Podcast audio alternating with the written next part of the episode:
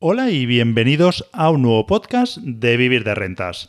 En esta ocasión tenemos como entrevistado a Manu, que es arquitecto de profesión, pero además también es inversor y escritor, como luego te explicaré. Antes de darte paso con la entrevista, déjame recordarte que desde esta semana vamos a estar haciendo algunos webinars para analizar mis propias operaciones y me podréis hacer todas las preguntas que queráis. Si quieres participar, solo tienes que seguirme en mi newsletter, que te puedes suscribir en vivirderrentas.net o también me puedes seguir en mi canal de Telegram, donde me encontrarás por Vivir de Rentas todo junto. Ahora sí, vamos con la entrevista de hoy. Bienvenidos al podcast de Vivir de Rentas. Un podcast donde te explicaré cómo alcanzar la libertad financiera gracias a las rentas inmobiliarias. Soy Germán Jover, analista financiero, inversor desde los 20 años y financieramente libre desde los 37. ¿Te interesan las inversiones inmobiliarias? Esta es tu casa. Aquí podrás escuchar mi experiencia y la de otros inversores exitosos, para que aprendas a construir tu patrimonio inmobiliario desde cero y logres vivir de rentas. ¿Preparado? Sube el volumen y recuerda que no hay ningún sueño inalcanzable. inalcanzable,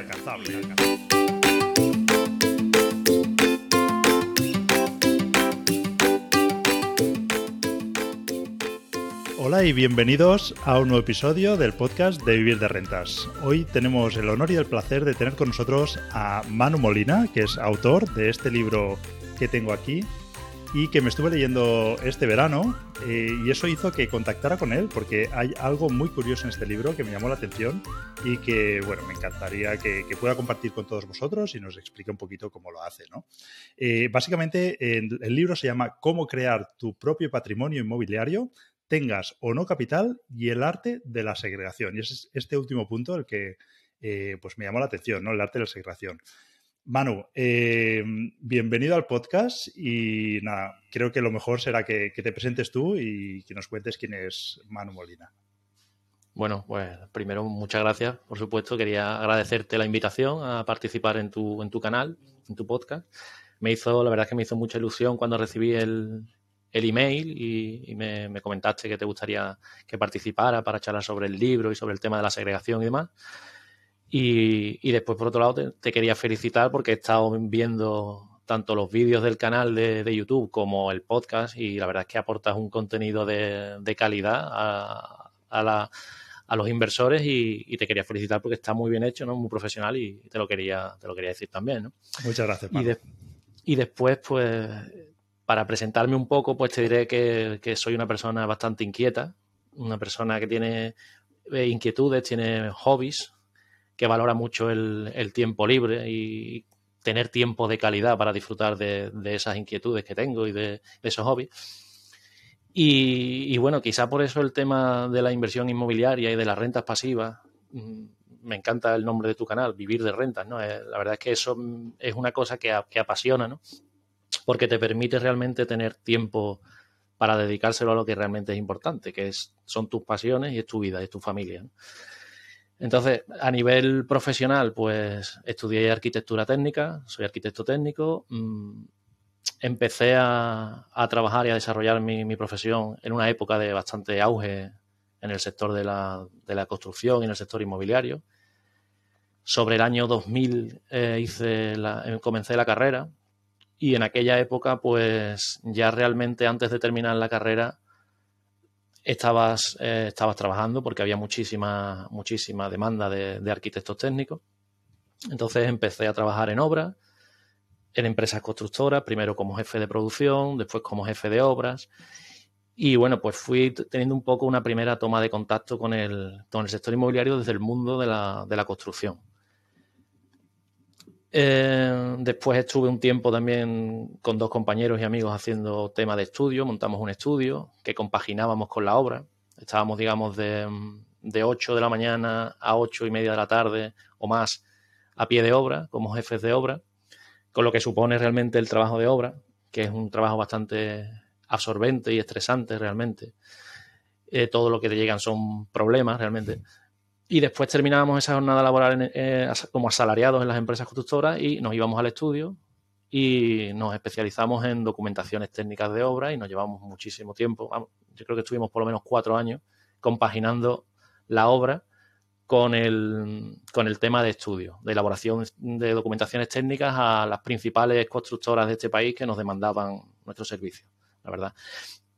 Y bueno, fueron unos años muy duros, realmente, porque no teníamos vida, no tenía vida para, para nada, era, no había fines de semana, llegaba de, de, trabajar de la empresa y a lo mejor me daban las 4 de la mañana o las 5 de la mañana preparando documentación, no sabía lo que era ir al cine, ir, ir a un concierto, no tenía vida.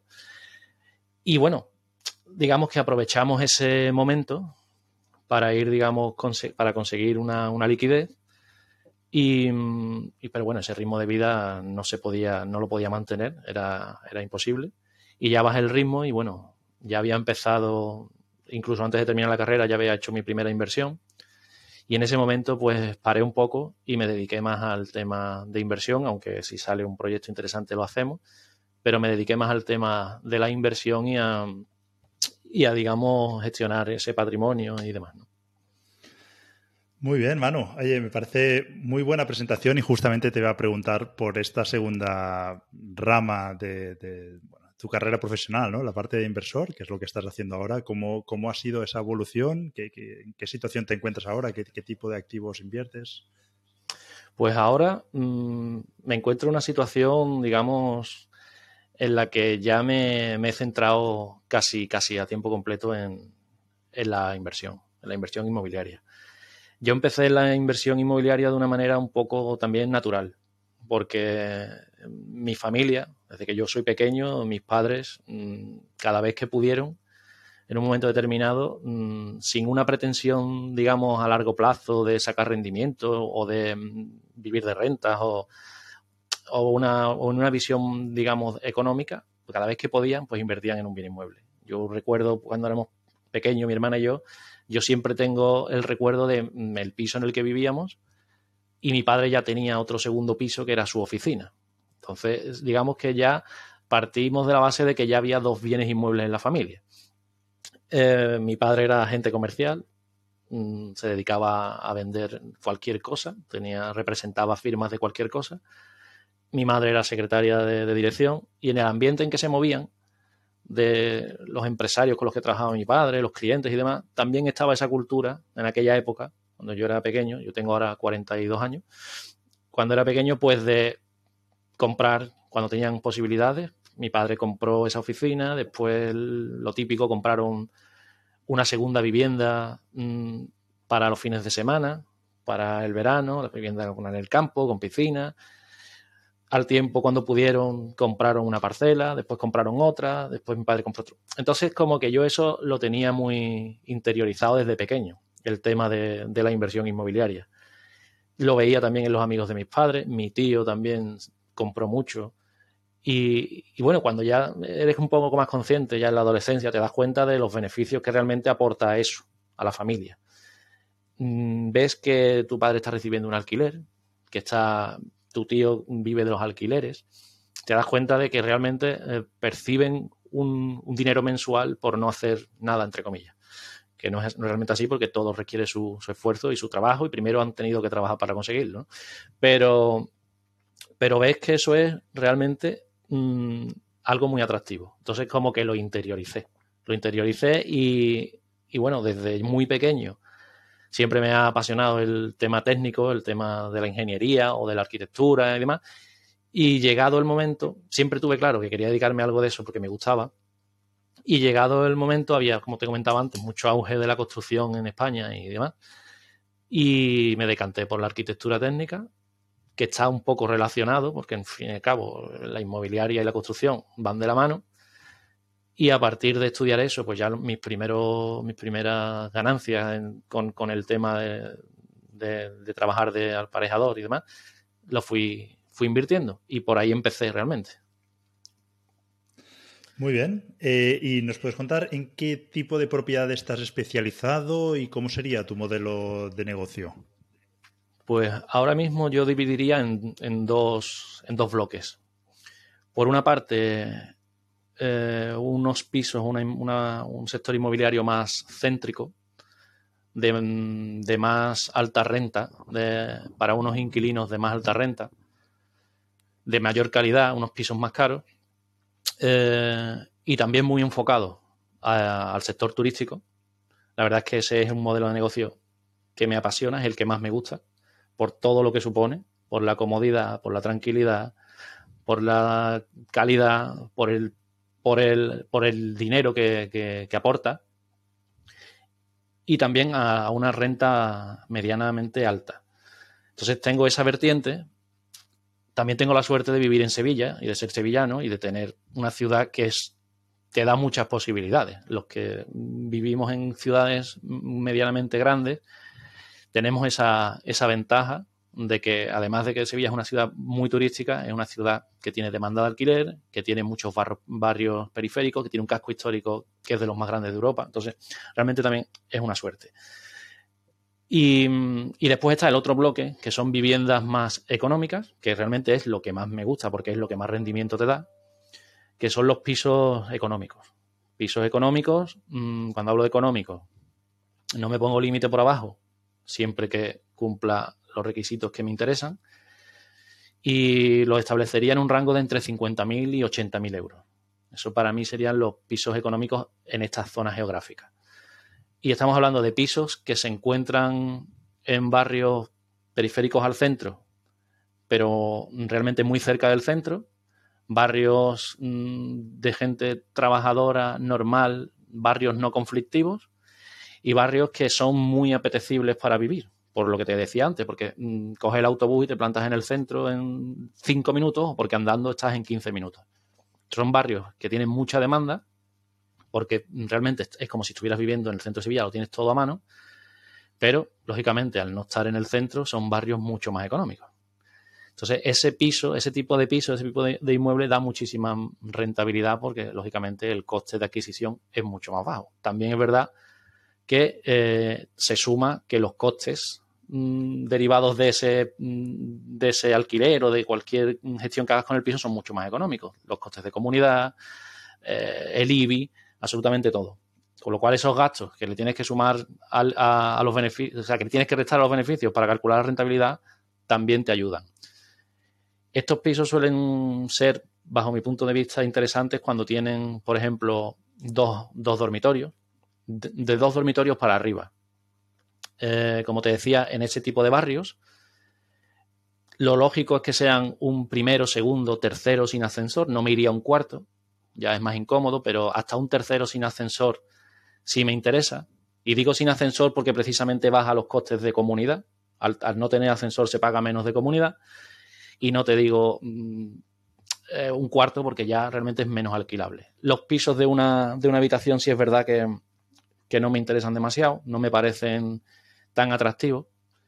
Quizás sí para la zona céntrica, por el tema del alquiler turístico, pero para alquilar en un barrio de esto a una familia normal o a una pareja o incluso a una persona sola, no tiene la salida que a mí me interesa, porque realmente aunque sea una persona sola, siempre busca como mínimo una habitación más para sus cacharros, para su despacho, un desahogo más, ¿no? Entonces, yo diría, en el libro lo defino como mi, mi prototipo de vivienda ideal para alquilar y sería entre 50 y 80 mil, en un barrio periférico pero cercano al centro, barrio no conflictivo, un primero, segundo, tercero sin ascensor y con una buena distribución.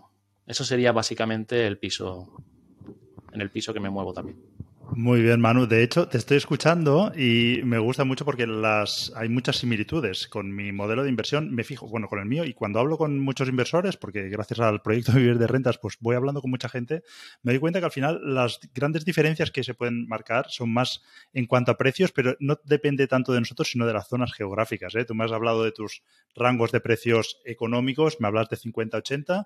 Yo tengo, o sea, el mismo discurso que tú estabas diciendo, yo se lo podría haber dado y, lo, y lo he dado a otras personas que quizá eh, me han preguntado sobre cosas parecidas, pero mis rangos de precios eran distintos. O sea, veo ahí las, esas diferencias, pero seguramente están marcados más por las zonas, ¿no? Porque en las ciudades donde yo invierto, por los rangos altos son unos, los rangos bajos son otros, pero sí que la idea, la filosofía que hay detrás, ¿no? Las típicas vacas lecheras que le llamamos a los pisos pues, más económicos, que dan rentabilidad altas, sí que pues la, idea será la misma, ¿no? Y viviendas pues, de un perfil más alto, ¿no? Con, con mayor calidad de inquilinos, zona, proyección de revalorización, etcétera.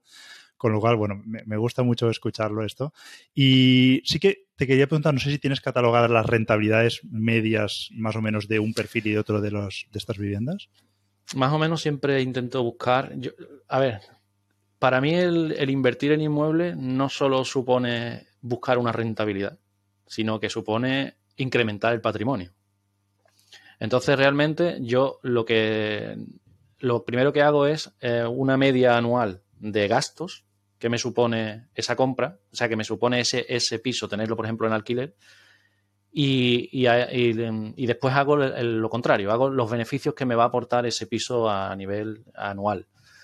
Siempre que los beneficios sean superiores a los gastos, ya me parece interesante, porque ya he aportado a mi cartera, a mi, a mi, a mi red, una, una vivienda más, un inmueble más. Que siempre, históricamente, en este país hemos pasado por crisis eh, hay momentos buenos y momentos malos, hay momentos de bonanza, hay momentos de crisis, pero históricamente los bienes inmuebles se revalorizan. Eso está comprobado. Por lo menos durante la época que yo he estado dedicándome a esto y desde que tengo uso de razón, los bienes inmuebles se acaban revalorizando. Con lo cual no me centro tanto en tener un número concreto de, de rentabilidad, de beneficio, pero sí en no tener pérdidas y no en endeudarme de una manera que, si fallara todo el plan inmobiliario no pudiera hacer, hacer frente a eso. ¿no? Entonces, primero compruebo que realmente lo, lo, que ingreso sea superior a lo que me voy a gastar. Para lo que me voy a gastar anualmente ya todos lo sabemos. La cuota de la hipoteca si hay apalancamiento, los costes de mantenimiento, los periodos de que el piso no esté alquilado, los seguros de, de inquilino y los seguros de la vivienda, en fin, el IBI, los impuestos, tal todos esos gastos, si mm, están por debajo de lo que yo recibo, ya me lo empiezo a plantear. Y después, pues ajusto a lo máximo para tener rentabilidades que vayan por encima del 8% aproximadamente. Es un poco en, lo que me, lo que yo me fijo. Pero siempre teniendo en cuenta de que es atractivo tener viviendas, porque siempre en un momento dado siempre las puedes vender cuando se revaloricen. ¿Y 8% me hablas bruto o neto o qué sería? Depende. Por ejemplo, en las viviendas más económicas voy a por el neto, y en el otro tipo de vivienda un 8% bruto me parece interesante. Muy bien. ¿Y en turístico saca rentabilidades superiores? En turístico se saca eh, el doble. Vale, porque por eso me parece más interesante. Es que te quería preguntar por esto. Yo tengo una vivienda que es eh, un perfil turístico muy bueno. Eh, lo que pasa es que justo la he comprado en la época de pandemia y, bueno, pues como la quería poner a trabajar, la alquilé como residencial. Bueno, ese fue un motivo, ya descarté automáticamente el turístico por obligación, pero luego también haciendo números no me salía cuenta. Eh, quizá en Sevilla es distinto porque es probable que podáis alquilar todo el año como turístico, eh, pero claro, en zonas eh, turísticas de playa, donde pues alquiler turístico a lo mejor son tres, cuatro meses, el resto del año pues tienes que buscar quizá un profesor o alguien así para alquilar, aunque sea por debajo de mercado. La diferencia de rentabilidad Teniendo en cuenta el tema fiscal, ¿vale? Ya sabes que pues, larga estancia, pues tienes esa bonificación del 60%. Claro, eh, no me salía cuenta. O sea, sí que tenía un poquito más de rentabilidad, pero el fiscal me acababa de rematar, más los dolores de cabeza, pues ya no era muy diferencial, ¿no? Pero entiendo que si lo puedes alquilar todo el año, no sé si sería tu caso, ahí sí que se marca una gran diferencia. Sí, realmente eh, a mí me es el, ahora mismo es el modelo de, de, negocio de alquiler que más me que más me interesa, que más me gusta. También, como te comentaba, Sevilla es una ciudad que es muy, mm, muy atractiva para el turista toda la época del año, prácticamente. Es una ciudad monumental, entonces el turismo cultural lo tenemos siempre todo el año y además el turismo nacional y el turismo extranjero. Tengo la suerte de tener pisos en las zonas más céntricas, más emblemáticas, más importantes de esa zona turística. Y realmente, cuando llegó la pandemia, he tenido mucho tiempo los pisos, lógicamente, lógicamente vacíos y parados. Y algunos de ellos sí los pasé a renta de larga duración, porque ya no esto no se sabía cuánto se iba a mantener, ¿no? Pero ahora se me están acabando los contratos y, voy con el. Entiendo que va a haber un rebote turístico ahora. Y yo animo a los inversores, hombre, depende de, de, la zona geográfica. Si vives en una zona geográfica que no es turística, pues lógicamente no puedes optar por este modelo de negocio, pero sí puedes optar por comprar lo más cerca posible si es una zona turística. Es verdad que es más, es más complicado, mm, digamos, invertir fuera de tu zona geográfica, pero si hay una zona cercana que te lo permita, realmente el rendimiento es mucho mejor y, y los quebraderos de cabeza son menos aunque parezca mentira, porque yo, por ejemplo, los pisos turísticos que tengo no los gestiono yo. Yo no voy a hacer el checking y yo no voy a lavarle la sábana. Yo lo hago a través de una inmobiliaria de confianza y ellos pues se dedican a, todo eso. Lógicamente se llevan su porcentaje, pero aún así me merece mucho más la pena. Y estoy más tranquilo porque, mmm, aunque la verdad es que nunca he tenido problemas con inquilinos, con impagos ni nada de eso, pero esa tranquilidad te la aporta el, alquiler turístico, que sabes que va a venir una familia que además suele ser de alto poder adquisitivo y sabes que se va a ir. Y sabes que no va a haber problema. Y cuando termine van a entrar de la agencia y te van a arreglar el piso, te lo van a dejar perfecto. Y entonces realmente es un, modelo muy atractivo para las zonas geográficas que, que lo permiten. ¿no? Sí, sí, yo creo que es lo que te decía, ¿eh? que yo he hecho números y cuando es todo el año turístico, grandes ciudades, eh, pues entonces yo creo que sí que ahí puede merecer, porque la diferencia te compensa de sobras la, lo que te penalice la fiscalidad, ¿no? Pero muy bien, oye, eh, ahora sí que ya me gustaría preguntarte por, el gran tema, ¿no? Que nos cuentes un poquito más en detalle en qué consiste la segregación de viviendas y por qué consideras que es tan importante, o sea, es tan, tan interesante hacer esta, esta operación. Bueno, a ver, la segregación, la verdad es que para mí fue una especie de, revelación que tuve una vez. Y, los beneficios que te aporta una segregación, pues son realmente, son realmente magníficos, ¿no? Eh, resumiendo mucho, una segregación inmobiliaria consiste en pasar de tener un bien inmueble a tener dos, sin tener la necesidad de comprar, con lo que supone de, mm, digamos, mm, eh, eliminar costes de una compra. Porque comprar no solo supone comprar, supone comprar, supone impuestos, supone muchísimo dinero. Entonces, una segregación es, como yo defino en el libro un poco así jocosamente, es como hacer magia inmobiliaria. Porque tú pasas de tener un bien inmueble a tener dos. Los beneficios son enormes. Para empezar, cuando tú haces una segregación inmobiliaria, lógicamente, después si quieres vemos el tema de, de los requisitos, porque no siempre se puede segregar, pero cuando tú consigues hacer una segregación inmobiliaria, ya mm, en plano, directamente antes de hacer la obra, ya en plano estás, estás consiguiendo un incremento patrimonial de probablemente más del 50%. Eso te, eso te, eso eh, mm, lo que te da es una, una liquidez si quisieras vender, pues brutal. Aparte, lógicamente, de que incrementas tu patrimonio. Y después a nivel de rentas ocurre lo mismo. Prácticamente puedes duplicar las rentas que tengas si haces un buen diseño y si de un piso, yo en el libro pongo también el ejemplo de un piso de 120 metros cuadrados, si tú tienes un piso de 120 metros cuadrados que está tasado en X y haces una segregación y de ese piso de 120 metros cuadrados matriz sacas dos mm, apartamentos resultantes de 60 metros cuadrados, ya automáticamente la tasación es X más Y. X más probablemente un medio de X, o sea, X más el 50% probablemente o más. Y las rentas, si ese piso, por ejemplo, lo tienes alquilado en 800 euros al mes, muy fácilmente vas a poder alquilar los otros dos pisos en 600 euros al mes, con lo cual ya tienes un incremento de 400 euros al mes con una sencilla o sencilla operación de segregación. Después el coste de la segregación no es tan elevado ni muchísimo menos, puede ser tres, cuatro veces menos que el hecho de comprar una vivienda. Y mucho menos cuando hablamos de viviendas caras. Si tú tienes una vivienda céntrica y pretendes tener una vivienda, otra vivienda en esa zona, tienes que hacer un desembolso muy importante. Si haces una segregación, lo que te va a costar la segregación es despreciable comparado con lo que te costaría otra segunda vivienda en esa zona.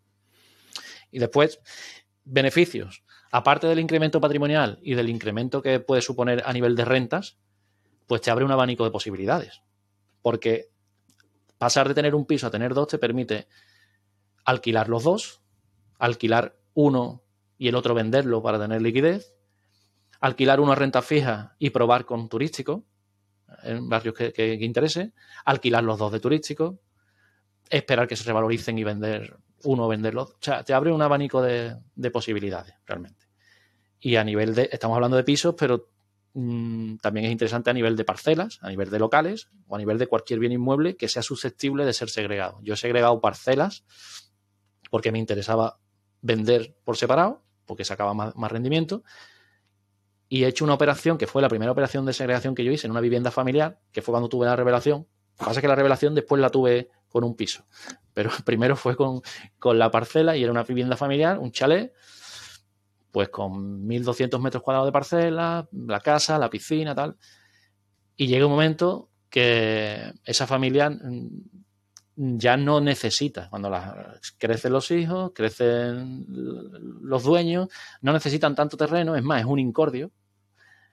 Entonces se segrega, se segregaron en este caso 500 metros, se consiguió una liquidez y, encima estás aportando a esa, a esa familia o a esa vida en esa casa una mayor tranquilidad en cuanto a menos costes de IBI, menos costes de jardinería, menos trabajo y al final estás viviendo en la misma urbanización, en la misma casa, te bañas en la misma piscina, vas a comer al mismo sitio, compras el pan en el mismo sitio, pero encima tienes un dinero en el banco que te ha entrado y tienes menos trabajo.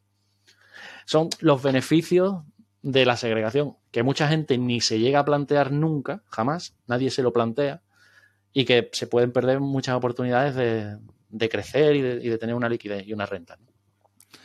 Muy interesante, veo claramente estos beneficios. Me surgían preguntas, pero tú mismo has ido respondiéndolas. Eh, pero lo que sí que me surgen son las dudas de la parte negativa, ¿no? ¿Qué, costes tiene hacer una segregación? Entiendo que tú a lo mejor te lo tramitas tú al ser arquitecto, pero si yo quiero hacer tengo una vivienda que cumple los requisitos, que luego lo, comentaremos, ¿qué me cuesta hacer la segregación de esta vivienda? Vale. Em, por supuesto, los costes es lo más importante de controlar. Eh, yo dividiría en tres bloques de costes. Unos costes serían los, los costes derivados del proyecto arquitectónico y de las licencias. O sea, tienes que hacer un proyecto arquitectónico para poder segregar una vivienda y eso pues conlleva la redacción del, del, proyecto por un arquitecto técnico, por un arquitecto mm, y la dirección de obra del arquitecto, arquitecto técnico y la dirección de seguridad y salud. Normalmente la lleva el arquitecto técnico. Entonces, ese coste que supone contratar ese proyecto, pues sería el primer coste. Hablando de números, porque a mí me gusta dar números para que se entienda todo y se tenga una, una perspectiva clara, yo he hecho segregaciones de pisos en Sevilla, en el centro, y el proyecto, todo el, montante total de ese proyecto, y como te decía, de dirección de obra, de redacción, de seguridad y salud, no ha superado los 3.000 euros, para que nos hagamos una, idea.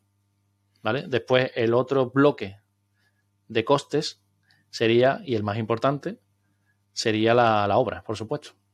La obra es en donde, donde tenemos que, que concentrarnos más, todos nuestros esfuerzos y toda nuestra atención supone un tiempo en el que vamos a estar, digamos, bastante absorbidos por esa obra, si queremos que salgan los números, pero... Y bueno, yo siempre recomiendo lo mismo, pues pedir varios presupuestos. Yo he hecho, voy a dar otro número para que se entienda, yo he hecho una obra de segregación de piso en el centro de Sevilla por menos de 30.000 euros. Entonces al final dices tú, bueno, me he gastado entre proyectos, y obra me he gastado 33.000 euros o menos. ¿Cuánto me costaría un piso en el centro? ¿Qué beneficios me va a aportar? ¿Qué posibilidades me, abre? Quien habla del centro habla de, otro, de otro lugar. Entonces, realmente los costes, aunque lógicamente hay que tenerlos en cuenta, pero no son unos costes, digamos, eh, que haya que, digamos, mm, tenerles miedo, porque al final lo que te va a aportar es tanto que merece la pena. Lógicamente hay que, hay que saber ajustar esos costes. El tema de licencias, que no lo he hablado, que también se le suele tener mucho miedo al, tema de las licencias de obras y demás. Eh, vuelvo a dar el número. Ese mismo, esa misma segregación, por ejemplo, en la gerencia de urbanismo me costó la, licencia de obra 39 eh, euros. Le tenemos mucho miedo a las licencias, pero no suelen ser caras. Es verdad que depende del presupuesto de ejecución material de la obra. Si el presupuesto de ejecución. lo primero que tenemos que hacer es, antes de una segregación, es contactar con un, con un arquitecto, con un arquitecto técnico, que se estudie la normativa del sitio, de, la localidad, del municipio, de la ciudad, que se la estudie, que vea y, se informe también de las tasas y de del tema de las licencias. Por ejemplo, en Sevilla, ahora mismo hablo un poco de memoria, no, es, no te voy a dar el dato concreto porque no lo sé de memoria, pero más o menos, si tú, tu, tu proyecto de ejecución material, que es el proyecto que viene, que es el, presupuesto que viene en el proyecto del arquitecto, supera, por ejemplo, los 26.000 euros de, de obra, a lo mejor resulta que la licencia de obra te cuesta 600 euros. Pero si está por debajo de 26.000 euros, te cuesta 39 euros. Entonces, por mucho que al final te vaya a costar la obra 32, lo inteligente es hablar con tu arquitecto y decir, ajustame el presupuesto de ejecución material. Pónmelo en 25.980 euros. Entonces, ya te estás ahorrando 500 euros. Entonces, es importante conocer la, la, normativa y los rangos de precios de las licencias a nivel de... Pero aunque sean 600, estamos hablando de que al final el montante total van a ser treinta y tantos mil euros una obra de segregación bien hecha. De ahí te puede, a partir de ahí, si no tenemos control, contratamos a una empresa mm, por horas o lo hacemos, digamos, de aquella manera, te puede gastar 100.000 euros en hacer una obra de segregación, ¿no? Pero, pero bueno, digamos que para que tengamos números redondos y se vea que puede ser muy atractivo, sobre 30.000 euros he hecho yo segregaciones de pisos grandes en el centro. Muy bien. Bueno, tomamos nota de, las referencias de precios que nos comentas. Al final es como cualquier reforma, ¿eh? que, hay gente que lo hace por 15.000, hay gente que lo hace por 30.000 y hay gente por 50 y al final es una reforma muy parecida. Em, luego, eh, que tenemos claro el coste económico en tiempo. ¿Cuánto se tarda desde que se toma la idea y se hace todo el trámite? Esto sí es lo más tedioso realmente, porque es lo único que no controlas tú porque para el tema de licencias, aquí ya depende de la, de la gerencia de urbanismo correspondiente o del ayuntamiento correspondiente. A mí eso sí me llega a desesperar porque soy una persona que tiene poca paciencia, soy muy impulsiva, estoy siempre encima de las cosas y me gusta hacerlo yo todo, me gusta tener el control de todo y eso no lo puedes controlar. No puedes ir a la gerencia y decirle, dame ya la, dame ya la, la licencia. ¿no? Entonces, yo he tenido periodos para segregar en Sevilla de más de un año para que me dieran la licencia. Eso es, eso es el engorro más grande. Porque una redacción de un proyecto, un arquitecto te la hace, si quiere y si tiene tiempo, en dos semanas tienes el proyecto. Ya tienes tu proyecto de segregación. Con ese proyecto de segregación vas a la gerencia. Y en este caso, en Sevilla, también es cierto que por estar en el centro, en el casco histórico de Sevilla, no solo pasa el filtro de la gerencia de urbanismo, sino que tiene que pasar por el filtro de patrimonio. Con lo cual son un doble filtro y es un tiempo que realmente llega a desesperar. Hay momentos en los que están más saturados y momentos en los que están menos saturados. Pero yo he tardado en, segregaciones en el centro más de un año. Después la obra, lógicamente, dos meses de obra, dos meses y medio y, y sin problema. En otras zonas, en el Aljarafe sevillano, que es otra zona que me gusta especialmente para, invertir, porque para quien no conozca Sevilla, las Arfe Sevillano es un grupo de municipios que está muy cerca del centro. Son ciudades dormitorios, pueblos pequeñitos muy cerca uno de los otros, con muy buena calidad de vida, con casas adosadas, con fin, lo típico de las grandes ciudades. Y ahí he segregado y la licencia me han tardado en dármela menos de un mes. O sea que depende, realmente.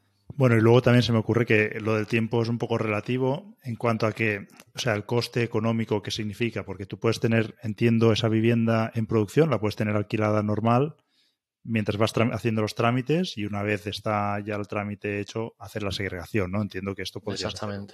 Ese es el caso normalmente. Vale, oye, ¿y requisitos que debe tener una vivienda para poder hacer la segregación? ¿Hay algún patrón que deban cumplir? Hay un patrón, aunque realmente como el tema de las, de las licencias y demás y los precios va a depender un poco de la zona, va a depender del municipio, de la ciudad, de la normativa. Pero como norma general, lo que yo me he encontrado hasta ahora es pues que deben de cumplir unos requisitos mínimos de metros útiles.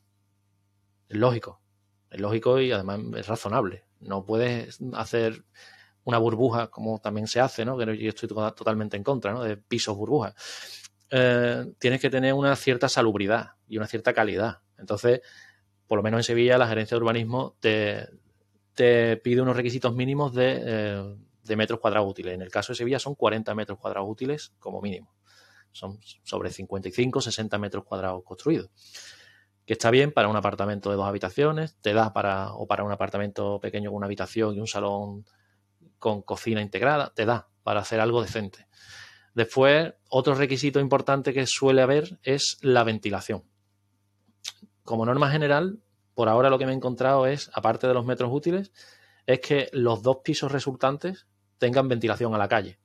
O sea, si tú tienes un piso, por ejemplo, con tres ventanas a la calle o con dos ventanas y un balcón a la calle principal, y después tienes, por ejemplo, en ese mismo piso dos ventanas a, un patio interior, no podrías dejar un piso solo con, ventana al patio interior. Tienes que configurar el diseño arquitectónico de, tal manera que al menos una de las ventanas o uno de los balcones esté integrado en uno de los pisos.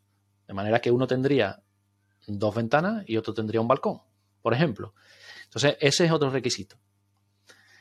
Eso va a depender también de la configuración de la finca.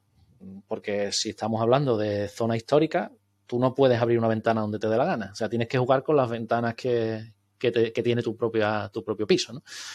Si es un piso de esquina, es más fácil.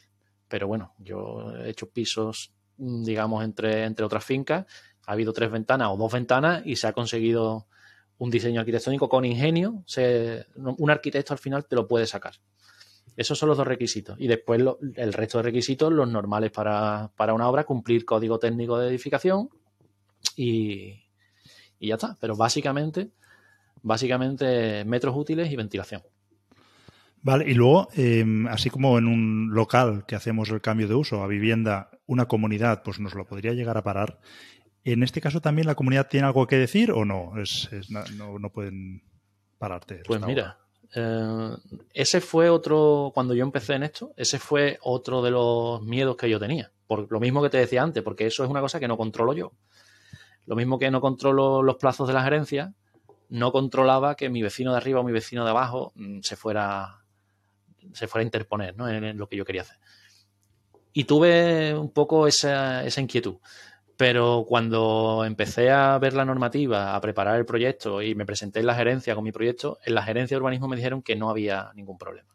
Que realmente a ellos no les importaba si los vecinos querían el cambio, querían la segregación o no, que si cumplía normativa, si cumplía la normativa vigente de la gerencia de urbanismo, tanto de, salubridad como de edificabilidad, como de todo lo que tiene que cumplir, que la licencia estaba concedida. Después te, te puedes mosquear con un vecino, ¿no? Le parezca bien, le parezca mal. Pero a nivel de Sevilla, a nivel de hoy, eh, prima la legislación vigente a los estatutos de una comunidad. Yo he tenido la suerte, hasta ahora también es verdad, que no he tenido nunca un problema para una segregación. Y te explico por qué. Porque cuando tú, aunque lo puedas hacer, porque la ley te lo permita, convocas una reunión de vecinos y explicas tu proyecto, al final lo que le estás dando a todos ellos es una vía de crecimiento patrimonial que no se habían ni siquiera planteado nunca. Entonces, yo he tenido el caso de que yo lo he hecho en un piso, en un piso céntrico, que éramos tres, tres propietarios, primero, segundo y tercero. Yo era el segundo. Y tanto el tercero como el primero lo van a hacer. Lo quieren hacer. ¿Por qué? Porque lógicamente ven un beneficio. A lo mejor no lo quieren hacer ahora, pero se lo plantean para hacerlo en el futuro o cuando se lo dejen a sus hijos ven que ese inmueble va a tener más valor. Entonces es muy difícil que un vecino se interponga eso porque va a estar, tiene la posibilidad de hacer lo mismo. Con lo cual, ya hasta ahora no me he encontrado con, problemas de los vecinos. Muy interesante. Oye, ¿y hay algún otro inconveniente que yo quizá no te haya preguntado y, tengamos que tener en cuenta? Inconveniente de segregación no encuentro ninguno. Bueno, el inconveniente más importante que puede haber es que, como te comentaba antes, te va a tener durante unos meses loco, porque si quieres hacerlo bien y quieres estar encima de, la obra y quieres controlarlo todo y quieres que no se te vayan los costes y quieres que sea una obra de calidad y, quieres, digamos, gestionarlo tú, pues te va a tener pues trabajando a tope. Pero eso no es un problema. Para mí no es un problema. Esto como en cualquier reforma, quiero decir, no, no es distinto en que cualquier otra reforma. Exactamente igual. Muy bien. Oye, eh, y dejando un poquito de lado el tema de la segregación, ya como inversor te quería preguntar, eh, bueno, hay un tema que a mí siempre me preguntan, ¿no? ¿Dónde encuentras las oportunidades? ¿no? La gente siempre busca esa piedra filosofal. Eh, te quería preguntar, tú todas estas eh, propiedades que compras, ¿dónde las encuentras? ¿En la inmobiliaria, por bancos? ¿No? ¿Cómo sueles hacerlo? A ver, yo la verdad es que como actualmente tenemos tantas posibilidades, porque realmente yo busco por todos lados, yo no me centro solamente en una inmobiliaria, digamos, de confianza, que es con la que trabajo, o con un portal inmobiliario con el que trabajo, no, no, no. Cuando realmente estoy interesado en comprar algo, yo lo miro todo. Yo como te decía antes, soy muy activo, me gusta estar encima de las cosas y me gusta controlar las cosas y siempre que tenga oportunidad de mirar en un portal nuevo casarío voy a mirar también. Entonces, no solo tenemos idealistas, tenemos idealistas, tenemos Habitaclia, tenemos tucasa.com, en alquiler, mil anuncios, fotocasa. Hay infinidad de portales. Aparte de eso, lógicamente, pues también trabajo con inmobiliarias ya de confianza, que también me parece muy interesante. Es verdad que me gusta mucho comprar sin inmobiliaria porque te ahorras un buen dinero, realmente. Si tienes la oportunidad de comprar directamente a un propietario y, no te incomoda la gestión de buscar notaría, de, de, todo lo que supone el papeleo de la compra, si no te incomoda, te puedes ahorrar fácilmente 15.000 euros, 20.000 euros, 7.000 euros, dependiendo de, de lo que compres. Pero también trabajo con inmobiliarias, que muchas veces ellos tienen unos inmuebles que tú no, a los que tú no puedes acceder porque simplemente es que ni han salido. Entonces, si te conocen como inversor, muchas veces ellos te, llaman antes y, también trabajo con inmobiliaria. Pero aparte de eso, yo he, cerrado operaciones de inversión porque si me interesa un barrio, me voy al barrio. O sea, si yo he querido comprar en un barrio determinado, me voy a ese barrio y pregunto a los vecinos. Pregunto a los vecinos, pregunto en el kiosco, pregunto en, la panadería, si, conocen a alguien que quiera vender y siempre, siempre alguien te, da el teléfono o te dice en el segundo. yo he hecho carambolas de preguntar en una urbanización en concreto que quería comprar, de preguntar a este vecino, este vecino me ha dado el teléfono el de enfrente porque creía que vendía, el de enfrente me ha dicho que no, pero que el de al lado, el de al lado el de atrás, y he comprado la casa de atrás. Y, y ese, esa manera de proceder te, da muchas posibilidades porque, primero, son casas que nadie a lo mejor mm, ha visto porque ese señor a lo mejor no la ha publicitado o porque a lo mejor está pensando en vender, pero todavía no se ha decidido. Entonces, cuando tú te presentas allí, imagínate que tú estás, estás, estás a lo mejor pensando en vender tu casa, pero no, no, no te has parado a ponerlo. Y ahora llega un señor, te llama a la puerta, mire usted, que me he enterado que usted tiene la casa en venta, y te, y te llega con el dinero, pues entonces ah, se pues cierran operaciones. Se cierran operaciones. Claro, entonces te, aporta esa, esa, manera de proceder, te aporta encontrar bienes inmuebles que otras personas no, no, llegan y que además, eso, personas que lo tienen en mente pero que no lo han, no lo han sacado todavía, pues tú le abres la mente. Entonces, ya te digo, yo no me cierro ninguna puerta a la hora de buscar inmuebles. Hay que estar activo mentalmente, ¿no? Y estar a, ver, a ver lo que suena. De hecho, mira, justo has dicho esto de, que compraste, uno te dijo lo otro, el otro, lo otro, y compraste la casa detrás. Ayer estaba visitando una vivienda eh, para comprar y iba con el comercial, que es un comercial que ya tengo amistad, y estábamos subiendo y salió un vecino, oiga, ¿qué, qué? no sé, nos preguntó, no, no, no, no, lo escuché, y le dijo él, sí, sí, bueno, que vendemos un piso aquí, ¿qué vende el suyo? ya, intentaba, e, ellos captan los pisos de esta manera, ¿no? Es exactamente como tú comentas. Exactamente. Muy bien, pues no sé si nos puedes comentar alguna, no sé si tu última inversión, alguna de tus últimas inversiones, así más en números, o si no una en concreto, pues un poco el modelo, ¿no? La, vivienda modelo, cuánto te puede costar, la reforma que le haces, si es que no, si es que haces reforma, y precios de alquiler aproximados, rentabilidades, no sé, lo que, lo que te apetezca. Pues mira, como estamos hablando de la segregación, te voy a dar numéricamente una segregación con los datos y te voy a dar también, como es mi otro modelo de, inversión, un piso económico. La segregación, muy fácil. Un piso de unos 125 metros cuadrados. Mm, antes, de, antes de hacer la, el proyecto de segregación lo tasé en 295.000 euros. Hice el proyecto de segregación y lo volví a tasar sobre plano, o sea, el dibujo me lo tasó el, banco, el dibujo. Bueno, pues esos 295.000 euros se convirtieron en 495.000 euros. me gusta dar este, dato y este número porque es un, dato real, que además aparece, eh, el cuadrante de esa tasación aparece en el libro. aparece la HET, que es hipótesis de edificio terminado, la hipótesis, o sea, todavía no está terminado, y ya en esa columna, lo que antes eran 295.000 euros de tasación se convierten en 453.000. Un número, eso, eso es una de las operaciones de las que más, orgulloso me siento. Y, y bueno, a nivel de rentas, pues el doble, el doble porque ese, ese piso en concreto tenía una capacidad para seis personas y saqué dos apartamentos resultantes para capacidad para seis personas, cada uno. Con lo cual, un beneficio que tiene la segregación, que no lo hemos comentado, es que el IBI es el mismo. No vas a pagar más IBI por tener dos pisos segregados, porque el IBI va por los metros cuadrados. Sube un pelín por un tema de, construcción y demás, pero es despreciable. Y la comunidad ocurre lo mismo. Vas a pagar la misma comunidad. Si estás pagando en ese edificio 50 euros de comunidad, vas a seguir pagando 50 euros porque va por metros cuadrados. Entonces, numéricamente, eh, pues ya más o menos os he dado una referencia. Eso es, una de las segregaciones que he hecho. Y después, un, ejemplo de vivienda económica, pues por ejemplo, este caso es muy curioso porque además se reúnen varios condicionantes que me parecen interesantes. Y es que se presentaron adversidades, ¿no? Yo estaba interesado en comprar en, en este caso en el Ajarafe, como antes te, comentaba, en una zona del Ajarafe, y estaba mirando inmuebles y demás, y una, chica de una, de una, inmobiliaria, una agente de una inmobiliaria, me, enseñó un piso. Perdón, una casa. Y bueno, me gustó, estaba interesado en comprarlo, desde el primer momento lo vi. Era una casa de entidad bancaria, una casa que había estado por encima de los 90.000 euros, en ese momento eh, había bajado a sesenta y tantos mil, y, pero claro, era una casa que lo que ocurre con, muchas veces con, con las viviendas de entidad bancaria estaba en unas condiciones malas. Necesitaba reforma. O sea, realmente ahí sí podía yo partir con cierta ventaja porque más o menos veía lo que necesitaba la casa, pero cualquier persona ajena a la construcción mm, le daba miedo realmente, porque parecía que el techo se iba a caer, se desprendían trozos de techo, se veían viguetas. Pero la casa era muy interesante. Era una casa de tres habitaciones con su recibidor, un baño completo, la cocina, el salón, un patio, un patio pequeñito, pero arriba una azotea transitable privada de unos 80 metros cuadrados, en fin, de esquina, una casa con muchas posibilidades.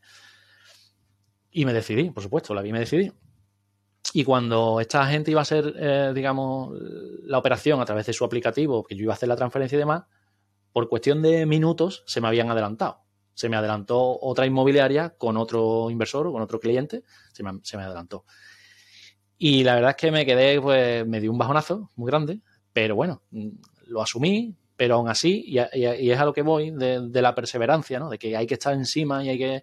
Yo esa, esa vivienda no se me quitó a mí de la cabeza. Y yo todos los días me metía en los portales para ver si seguía activa, llamaba, no a una inmobiliaria, sino llamaba a todas las que podía porque no me quedaba tranquilo hasta que realmente no se hubiera firmado la vivienda, porque esa, persona me la había, digamos, se había adelantado porque había dado la señal, no, significaba que ya la había comprado. Y después de varias semanas, finalmente, eh, llamé a una inmobiliaria y me dijo, pues mira, parece ser que me está dejando el aplicativo entrar, podemos dar la señal. Y resulta que es que eh, el comprador, pues al final no le dieron la, financiación y se vino atrás. Si no hubiera estado pendiente, si no hubiera sido pesado, no hubiera sido perseverante, pues esa, vivienda se me hubiera ido. Y esa vivienda realmente yo le hice una obra de 18.000 euros. Bueno, al final la compré en 49.500 euros. Cuando había estado por encima de 90 de 90.000. La compré en 49.500 euros. Le hice una obra de 18.000 euros y al día siguiente me la tasaron en más de 100.000. Y una vivienda que es alquilable pues por 500 euros aproximadamente. Entonces, te he puesto un ejemplo de segregación y te he puesto un ejemplo de vivienda económica. Muy interesante, sí, sí, sí. Y el ejemplo de segregación entiendo que es un ejemplo en el lado optimista, en el lado que sacas mayor potencial, pero se ve claramente, ¿no? O sea, en este caso justo has podido duplicar el alquiler, que antes has dicho que, bueno, pues si son 800, eh, pues a lo mejor sacas dos de 600, ¿no? Pero sido un poco más prudente. Pero también el incremento patrimonial, ¿no? Que pasas de, de casi 300.000 a 400, o sea, incrementas 100.000 euros el, valor patrimonial con un gasto de 30.000. En ese caso, en ese caso fue un incremento de prácticamente 160.000 euros. Como las obras fueron sobre 30.000, un incremento neto, o sea, un beneficio neto de unos 130.000 euros. por hacer un dibujo. Muy bien. Resumiendo mucho. Sí, sí, sí, sí. No, no, aquí en estos ejemplos entiendo que no en todas las viviendas, como nos has ido explicando, pues esto es posible, pero cuando es posible, pues puede ser muy interesante. Y ya no solo eso, sino que ya cuando como inversor te planteas comprar una vivienda, ya puedes ir comprando también con la perspectiva de, bueno, pues voy a comprar una vivienda que sea susceptible de segregación por si en el futuro me interesa. También, a la hora de comprar.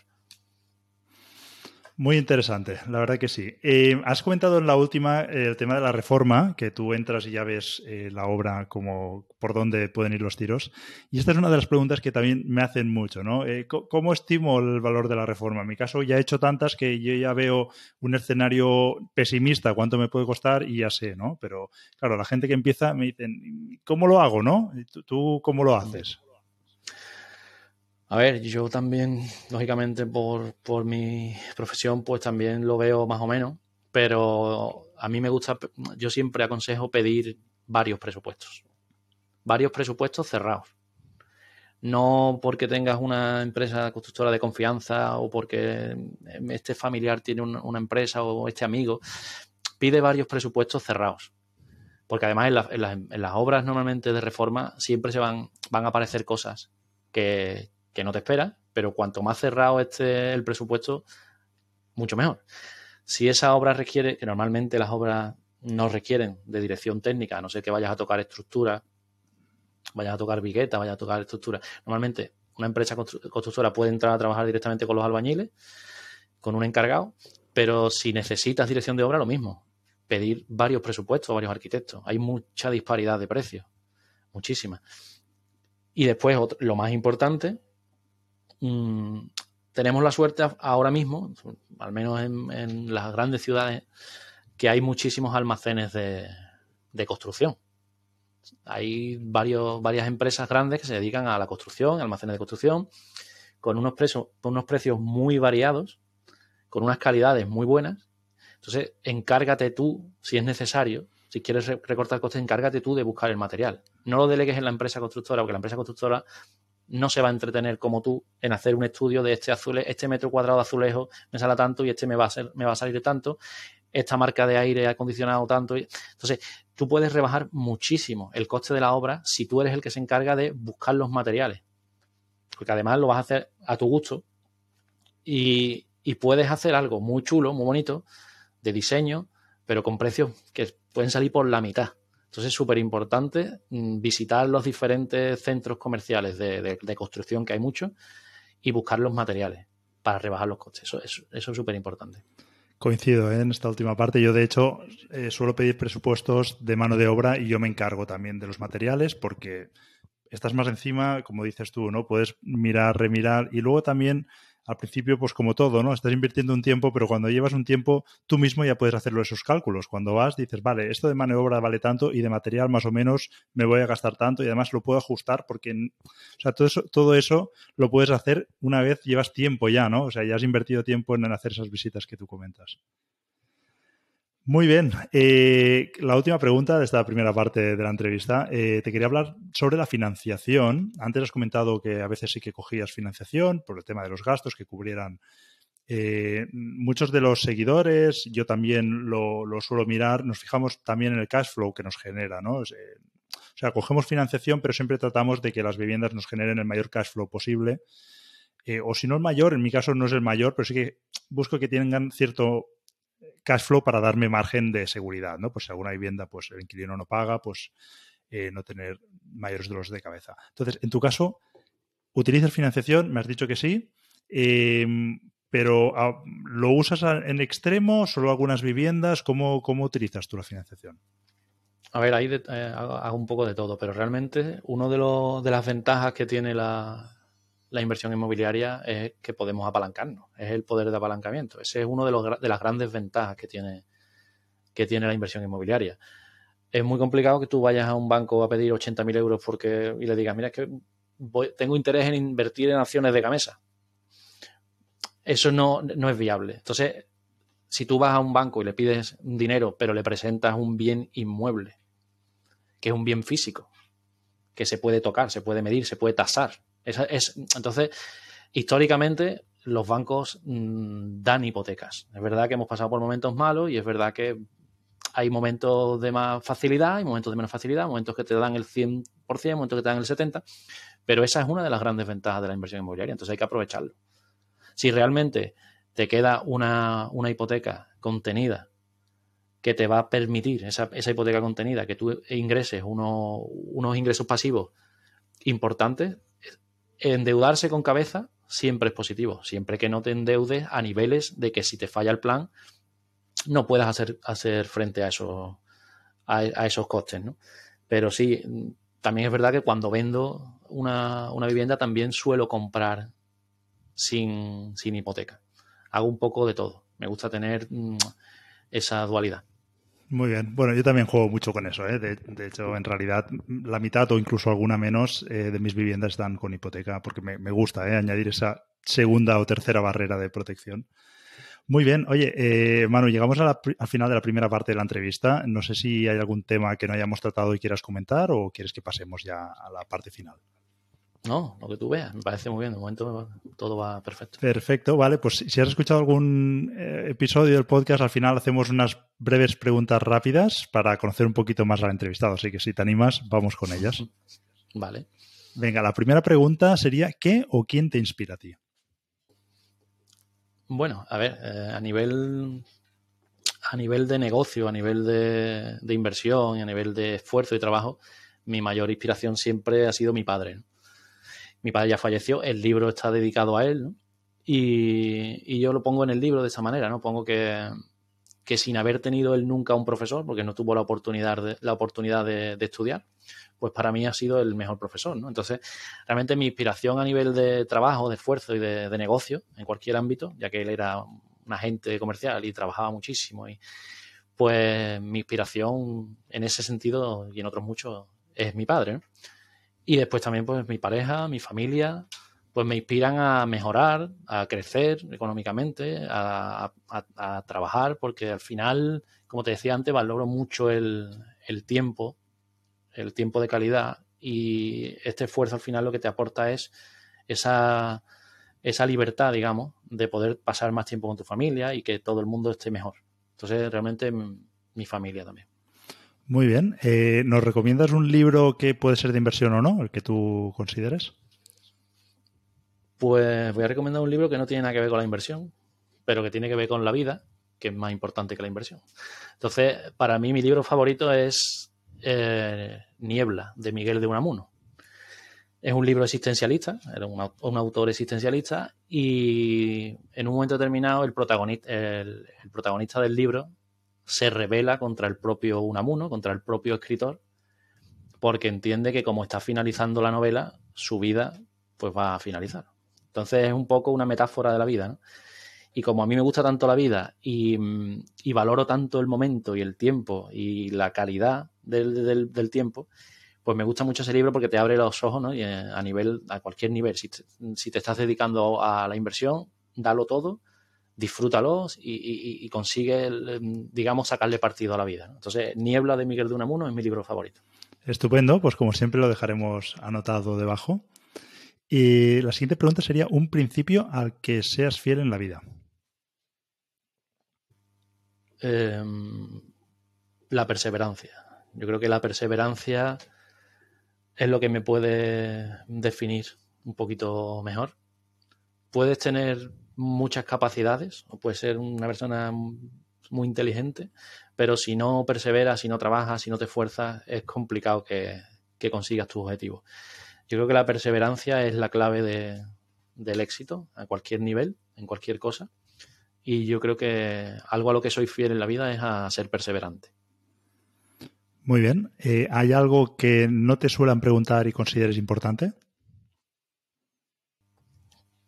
Pues mira, precisamente lo que hablaba antes. Nadie me pregunta de cuánto tiempo libre dispones. Y al final es lo más importante. Todo el mundo me pregunta cuánto dinero has ganado con esta operación, por cuánto tienes alquilado ese piso, mm, cuánto te ha costado, pero nadie te pregunta a qué hora te levantas, mm, qué tiempo libre dispones al día, y para mí eso es lo, fundamental, el tiempo. Estupendo, Manu. Pues ya llegamos prácticamente al final y ahora sí que viene una pregunta que la hago totalmente interesada y que os hago a todos y es que me recomiendes un restaurante que creas que no me pueda perder. Pues mira, esta pregunta me hace especial ilusión y me, gusta que me la hagas porque yo soy otro apasionado de, salir a comer, de salir a cenar. Ángela y yo, mi, pareja y yo, si una afición tenemos que nos encanta es salir, como nosotros decimos, a menear el bigote. ¿Vale? Entonces, te voy a decir dos. Uno en el Aljarafe sevillano, en la localidad de Umbrete, se llama Las Farolas, comida casera, mm, presa, eh, secreto ibérico, choco, comida casera de toda la vida, pero buenísima. Y después uno un poquito más vanguardista, más, aunque también todo riquísimo, en Sevilla, zona ya muy céntrica, ya saliendo a, zona de, la Universidad de Sevilla, Catedral y demás, la avenida Eduardo Dato, un restaurante que se llama De Pico Fino, que además tiene un nombre muy ilustrativo, De Pico Fino. Ahí también se come súper bien. Perfecto, los buscaré, lo añadiré a mi lista de sitios donde tengo que ir y además lo dejo anotado también por aquí abajo. Muy bien. Manu, ha sido un placer. La verdad que lo repito siempre, pero yo me lo paso muy bien en estas entrevistas. Además de aprender, pues eh, a mí me encantan. Eh, voy a dejar por debajo, debajo de la entrevista el, enlace a tu libro, ¿vale? Por si alguien le apetece comprarlo.